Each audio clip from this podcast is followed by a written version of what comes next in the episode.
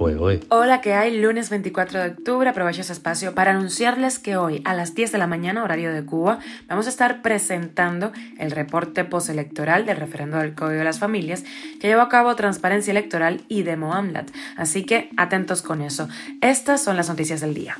Esto es Cuba a Diario, el podcast de Diario de Cuba con las últimas noticias para los que se van conectando complicadísima la situación de dengue en Guantánamo y Santiago de Cuba, en donde incluso se usan peces en los tanques de agua ante la falta de productos para fumigar. Hackers penetran el sistema de la Agencia Atómica de Irán y exigen la liberación de los detenidos en las protestas. La aerolínea mexicana Magni Chartes ha denunciado robos y extravíos de maletas en vuelos a Cuba. La policía de España ha detenido a nueve marineros cubanos por ocultar a un polizón menor de edad en un barco arenero. Esto es Cuba a Diario, el podcast noticioso de Diario de Cuba.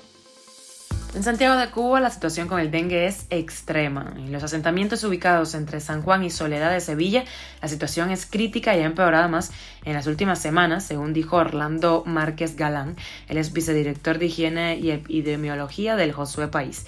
En lo que va de ciclo, se han detectado 104 focos, 92 de estos en viviendas, y hay 107 personas a las que se les confirmó la infección por virus del dengue. A esto hay que añadir que como promedio diariamente al menos 40 personas reciben atención médica por síntomas presuntivos de la enfermedad.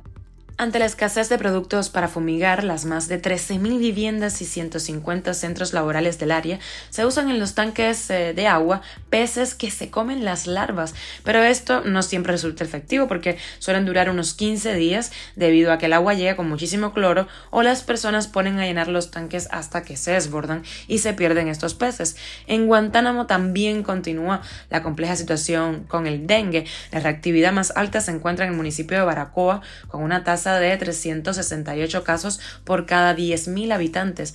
Casi la mitad de los pacientes febriles son casos de dengue. Y viajamos a Irán. Allí un grupo de hackers penetró al sistema de la agencia atómica de ese país y exigen la liberación de los detenidos en las protestas. El grupo dijo que publicó 50 gigabytes de emails internos, contratos y planes de construcción en la planta nuclear de Bucher construida con respaldo ruso y además compartió los documentos en su canal de Telegram. No está claro si esta información filtrada contenía material clasificado. Eso sucede en medio de masivas protestas en todo el país por la muerte el 16 de septiembre de Macha Amini, una joven de 22 años que fue detenida supuestamente por no llevar adecuadamente el velo islámico. El domingo, la Asociación de Maestros iraníes anunció que debido a las sentadas convocadas en protestas contra la represión policial, no habrá clases en varias de las escuelas del país. La agencia atómica culpó a un país extranjero por este ataque sin dar más detalles ni pruebas. Cuba a diario. La aerolínea mexicana Magni Charters ha denunciado los robos de equipaje en sus vuelos a Cuba. El dueño de la aerolínea señala la sustracción de ropa, calzado o por ejemplo perfumes, lo que sustituyen por telas viejas, frascos vacíos y hasta piedras para igualar el peso del equipaje. La operadora turística Bojorques ha enviado una dura carta a las autoridades aeroportuarias cubanas, especialmente a las de la Terminal 3 al Aeropuerto Internacional José Martí, la empresa cataloga estos hechos como delito y amenaza incluso con llevarlos al ámbito penal. En esa temporada, además de realizar vuelos con pasajeros entre Cancún, Ciudad de México, Mérida y La Habana, a los que se le suma la conexión Cancún-Holguín, la empresa traslada a los migrantes cubanos que son deportados desde México. Y la policía española ha detenido en Las Palmas de Gran Canaria a nueve marineros cubanos por presuntamente favorecer la migración ilegal al ocultar a un polizón en el barco arenero que tripulaban de bandera panameña y que realiza frecuentemente la ruta entre el Sahara y puertos secundarios de Canarias, así lo reportó Europa Press. El trasladado fue un menor de nacionalidad marroquí que se encuentra ahora en buen estado de salud y ha sido además internado en un centro tutelado de la isla. En el marco de la investigación se tuvo conocimiento además de que este mismo barco arenero ya trasladó a otro polizón también de nacionalidad marroquí en el mes de junio. El uso de barcos de mercancías que operan en las rutas entre el Sahara y los puertos de Canarias supone un especial atractivo para las distintas organizaciones dedicadas al tráfico de personas. Y llegamos a las extras, empezamos con una deportiva. Dos pesistas cubanos se llevaron cuatro medallas en el Panamericano Juvenil. Elizabeth Caridad Reyes, doble subcampeona mundial juvenil, ganó tres preseas de plata y Lester Miguel Fernández una.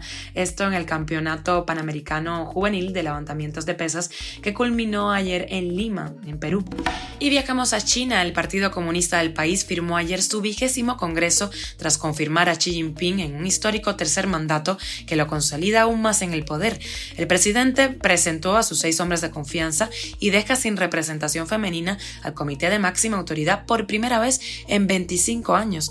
Tampoco ha propuesto a sucesor y supera ya el límite de los 10 años como secretario general. También hizo limpieza ante los ojos del mundo al expulsar del Congreso al expresidente, su antecesor, eh, Hu Jintao, en lo que se considera una clara humillación pública. Cualquier semejanza con Cuba, pura coincidencia. Esto es Cuba a Diario, el podcast noticioso de Diario de Cuba, dirigido por Wendy Lascano y producido por Raiza Fernández. Y hasta que llegamos, gracias por acompañarnos. Recuerda que estamos contigo de lunes a viernes. Nos puedes encontrar en Spotify, Apple Podcast y Google Podcast, SoundCloud, Telegram. Y síguenos en nuestras redes sociales. Yo soy Wendy Lascano y te mando un abrazo enorme.